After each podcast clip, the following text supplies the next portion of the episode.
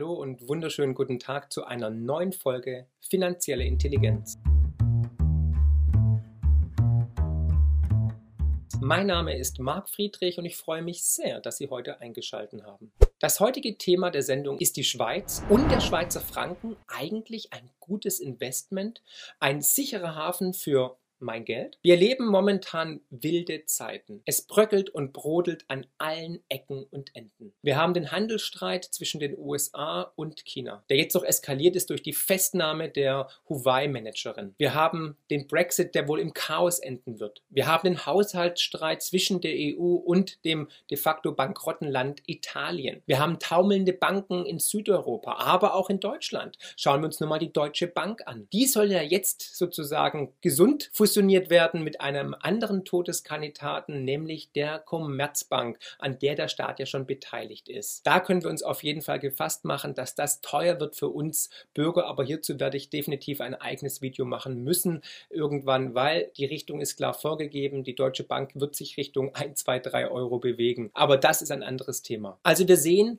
es sind überall Warnsignale. Aus diesem Grund kommen immer öfters Anfragen an uns heran von Lesern, von unseren Fans auf Facebook oder auch per Post, per E-Mail ähm, und vor allem natürlich auch von Kunden in der Honorarberatung. Macht es eigentlich Sinn, Geld in die Schweiz zu bringen? Macht es Sinn, Geld umzutauschen in den sicheren Schweizer Franken? Schauen wir uns die Fakten an. Lange Zeit galt die Schweiz ja völlig zu Recht als der Weltsafe des Vermögens auf der Erde. Alle Menschen weltweit wussten einfach, es gibt den ehrbaren Kaufmann in der Schweiz und natürlich, dass die Schweiz unabhängig ist und sicher ist. Das hat sich aber seit der Finanzkrise 2008 drastisch geändert. Denn nämlich vor allem auf Druck der USA, weil man wollte einen unliebsamen Mitwettbewerber bei der Steuer Steuervermeidung, weil die größte Steueroase möchte die USA natürlich alleine sein mit Delaware und Co., hat man ähm, einen unliebigen Mitbewerber ausgeschaltet und hat massiv Druck auf die Schweiz ausgeübt, so dass man alleine dasteht in Zukunft, um das Kapital anzulocken und damit war man auch sehr erfolgreich.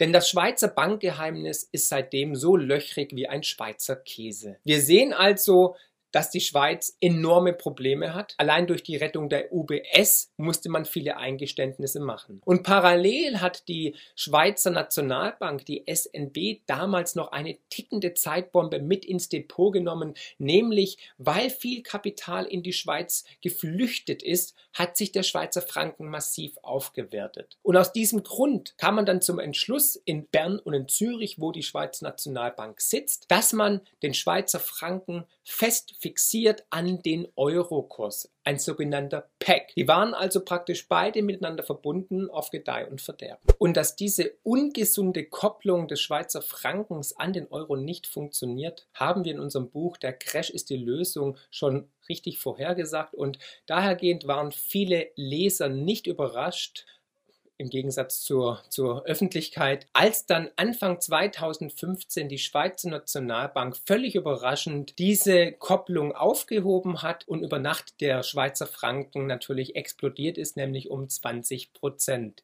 Diejenigen Kunden und Leser, die sich natürlich vorbereitet hatten, waren glücklich und das waren sicherlich nicht weniger, weil das war eigentlich eine sichere Wette, von der man ausgehen konnte. Wir haben in unserem ersten Buch, Der größte Raubzug der Geschichte, ein wunderschönes Zitat noch drin, was auch nochmal so das Geschäftsgebaren der Schweiz vielleicht auf den Punkt bringt. Nämlich niemand anderes als der Chef der UBS, Sergio Ermotti, hat gesagt, der Reichtum der Schweiz basiert auf Schwarzgeld. Und dieses Schwarzgeld kommt nun nicht mehr in die Alpenrepublik, sondern wandert Richtung USA, Richtung Delaware, worüber sich natürlich die US-Regierung Trump und Co. sehr, sehr freuen. Man hat also einen unliebsamen Mitwettbewerber durch die Finanzkrise loswerden können und steht jetzt ganz alleine auf dem Protest Number One. Zurück zum Thema. Durch diese Kopplung des Schweizer Frankens an den Euro hat die Schweizer Nationalbank, die SNB, unglaubliche 450 Milliarden Euro ins, sich ins Depot gelegt, angehäuft.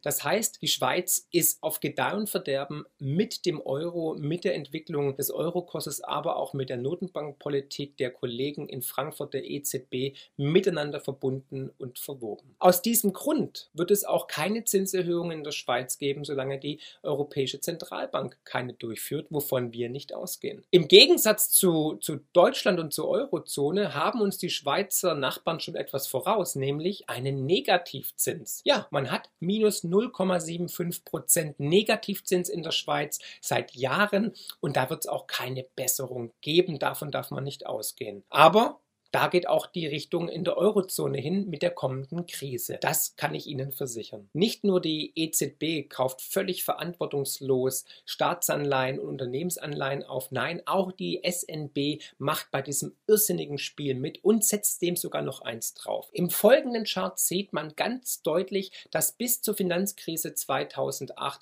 es immer um die 50 Milliarden waren, welches die SNB in die Devisen investiert hatte, in Devisenanlagen, also in Aktien, in Anleihen und in Währungen investiert hatte. Dann mit 2008, mit der Krise, ist diese Bilanz natürlich explodiert und momentan hat man eine Gesamtbilanz von unglaublichen 840 Milliarden Franken investiert, davon allein 450 Milliarden in Euro. Diese 840 Milliarden stehen für unglaubliche 122,6 Prozent des Schweizer BIP. Also mehr als die gesamte Wirtschaftsleistung der Schweiz in einem Jahr beträgt. Das ist für uns eine tickende Zeitbombe und ein völlig ungesundes Klumpenrisiko. Und von diesen phänomenalen 840 Milliarden Bilanzsumme der SNB sind gigantische 793 Milliarden Euro. Das sind 90,65 Prozent der Gesamtbilanzsumme in sogenannte Devisenanlagen Devisenanlagen investiert. Devisenanlagen sind Anleihen, Währungen oder auch Aktien. Und jetzt wird es spannend. Die Schweizer Nationalbank ist einer der größten Investoren und Aktienbesitzer bei Apple, Facebook, Alphabet, also Google, ähm, Starbucks etc.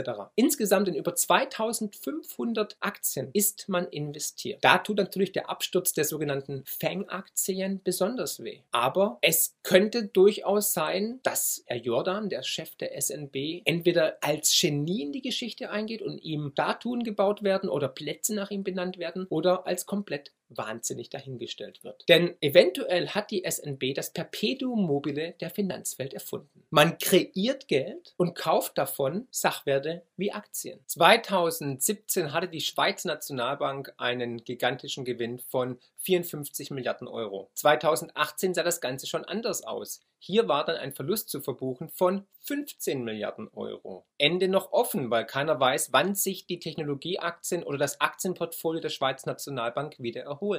Zwar gehen die Aktienkurse jetzt nach einem dunklen und schwarzen Jahr 2018 wieder ein wenig nach oben, aber ob das nachhaltig ist, wage ich zu bezweifeln und wird man erst in ein paar Monaten oder Jahren sehen. Unser Bericht, unser Artikel über die Schweizer Nationalbank und über den Franken hat in der Schweiz für hohe Wellen gesorgt. Gerne verlinken wir die Artikel hierzu unten in den Show Notes. Ja, wir wurden angegriffen. Wie können denn zwei, vor allem auch noch deutsche Ökonomen, den sicheren Hafen Schweiz in Frage stellen und den ach so robusten Franken und die tolle Arbeit der Schweizer Nationalbank? Das hat für viele diverse Diskussionen und Artikel in der Schweizer Medienlandschaft gesorgt. Spannend ist, dass die Schweizer Nationalbank sich dazu gar nicht geäußert hat. Man hätte ja mal rausgehen können und sagen können, nein, wir stehen auf sicheren Beinen, Dementi liefern etc. Nichts von dem ist passiert. Nachtigall, ich höre dir trapsen. Wahrscheinlich haben wir hier doch einen wunden Punkt getroffen und nach wie vor sind wir davon überzeugt, dass die Schweizer Nationalbank ein fahrlässiges Spiel spielt, ein einmaliges Notenbankexperiment hier versucht, denn neben der Schweizer Nationalbank macht das nur noch eine andere Nationalbank und die ist auch relativ desperat. Das ist nämlich die japanische Nationalbank. Ja, nämlich die Bank of Japan kauft auch Aktien auf und kauft alles auf, was sie eigentlich können, die eigenen Anleihen etc., um das ganze Geldkarussell überhaupt noch am Laufen zu halten. Die japanische Staatsverschuldung ist bei wirklich gigantischen 238 Prozent zum BIP. Auch da werden wir in den nächsten Jahren was Spannendes erleben. Fakt ist, Japan hat drei Dekaden verloren, die verlorenen Dekaden seit 30 Jahren eigentlich eine Stagnation. Da geht wirklich relativ wenig. Kurze Bitte meinerseits an Sie, wenn Ihnen das Video gefällt, bitte abonnieren Sie unseren Kanal. Wir haben auch viele andere tolle, interessante Videos mit Mehrwert. Geben Sie uns einen Daumen nach oben und teilen ist ausdrücklich erwünscht. Geben Sie dieses Video weiter an Freunde und Bekannte, die es interessieren könnte.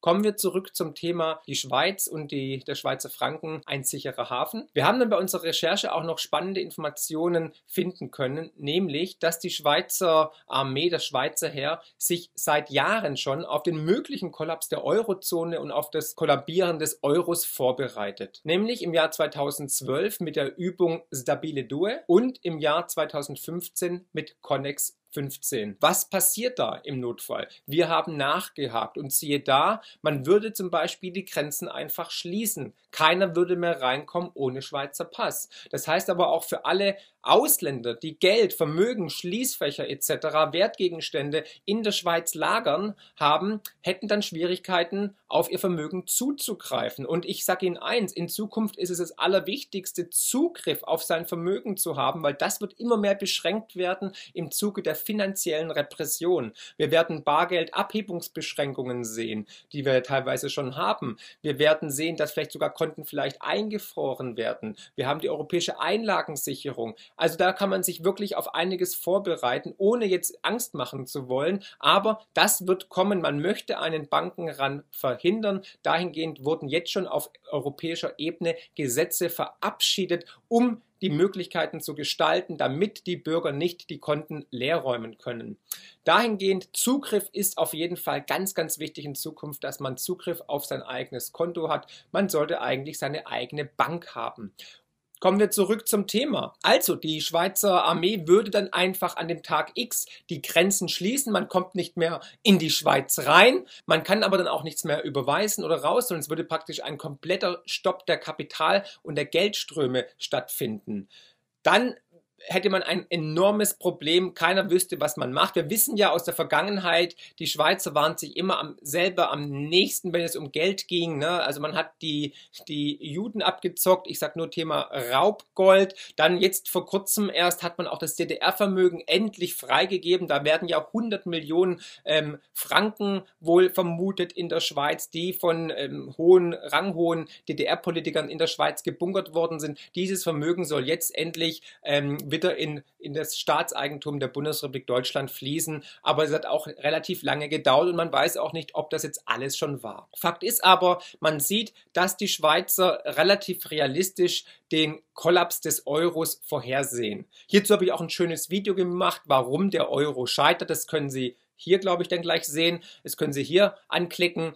Und da erkläre ich mit Fakten basiert, warum der Euro scheitern wird. Und auch die Schweizer teilen diese Meinung und bereiten sich deshalb nicht nur mental, sondern tatsächlich aktiv auf dieses Ende der Währungsunion vor. Und man würde dann einfach die Grenzen dicht machen, Kapitalströme würde man äh, begrenzen bzw. komplett einfrieren und dann hätte jeder, der in der Schweiz Geld hat, natürlich ein kleines Problem.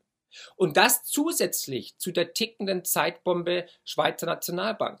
Wenn das schief geht, wenn wir eine neue Rezession erleben, wovon ich ausgehe, wenn die Märkte in den Keller gehen, wenn die korrigieren, Herr Paul hat ja zum Beispiel gesagt, also Herr äh, Paul, der Chef der amerikanischen Notenbank, er möchte wieder ähm, die Zinssätze in den USA und insgesamt die ganze Notenbankpolitik wieder auf ein normales Level bringen, dann habe ich hier auch einen schönen Chart dabei, wenn wir ein normales Level definieren in die Zeit vor Lehman Brothers, vor der Finanzkrise, also vor 2008, dann sehen wir, wohin die Reise gehen sollte. Und wir haben jetzt in den letzten Monaten gerade mal knapp 450 Milliarden US-Dollar aus den Märkten gezogen durch das Tapering-Programm, also das Verkaufsprogramm der ähm, amerikanischen Notenbank und die Märkte sind gleich in den Keller gerauscht. Wenn jetzt hier nochmal ein, zwei, drei, vier Billionen Euro aus dem Markt gezogen werden, dann haben wir einen Crash, der in die Geschichte eingehen wird. Dann kann sich jeder ausmalen, wo der Dow Jones, aber auch der DAX stehen wird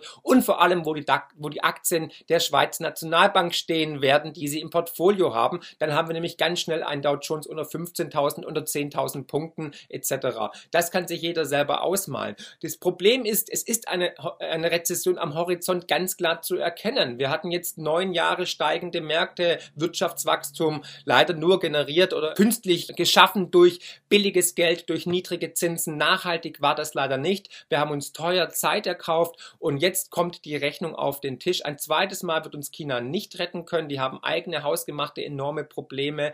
Wir werden sehen, die Automobilindustrie ist jetzt schon am Leiden in Deutschland. Ist eine der Schlüsselindustrien. Dazu mache ich auch noch ein extra Video. Und dann ist es natürlich fraglich, ob diese Aktien überhaupt noch einen Wert haben und wenn ja, welchen. Also, Sie sehen, es sind mehrere äh, Risikos, die wir jetzt bei der Schweizer Nationalbank und bei der Schweiz und beim Franken sehen.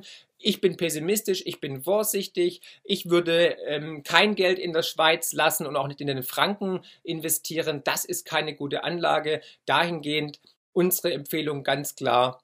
Gucken Sie, was Sie machen. Wenn Sie Geld in der Schweiz haben, holen Sie es lieber nach Hause. Wenn Sie Franken haben als Sicherheit oder als Rettungswährung, das ist, glaube ich, keine gute Lösung. Da sollte man lieber den Schweizer Franken ausgeben und in andere werthaltige ähm, Währungen oder Sachwerte investieren. In diesem Sinne hoffe ich, dass Ihnen die äh, Berichte, dass Ihnen dieser Videobeitrag gefallen hat. Empfehlen Sie uns weiter, geben Sie uns einen Daumen nach oben, kaufen Sie unsere Bücher und denken Sie daran, die Welt ist besser, als wir immer denken. Dankeschön.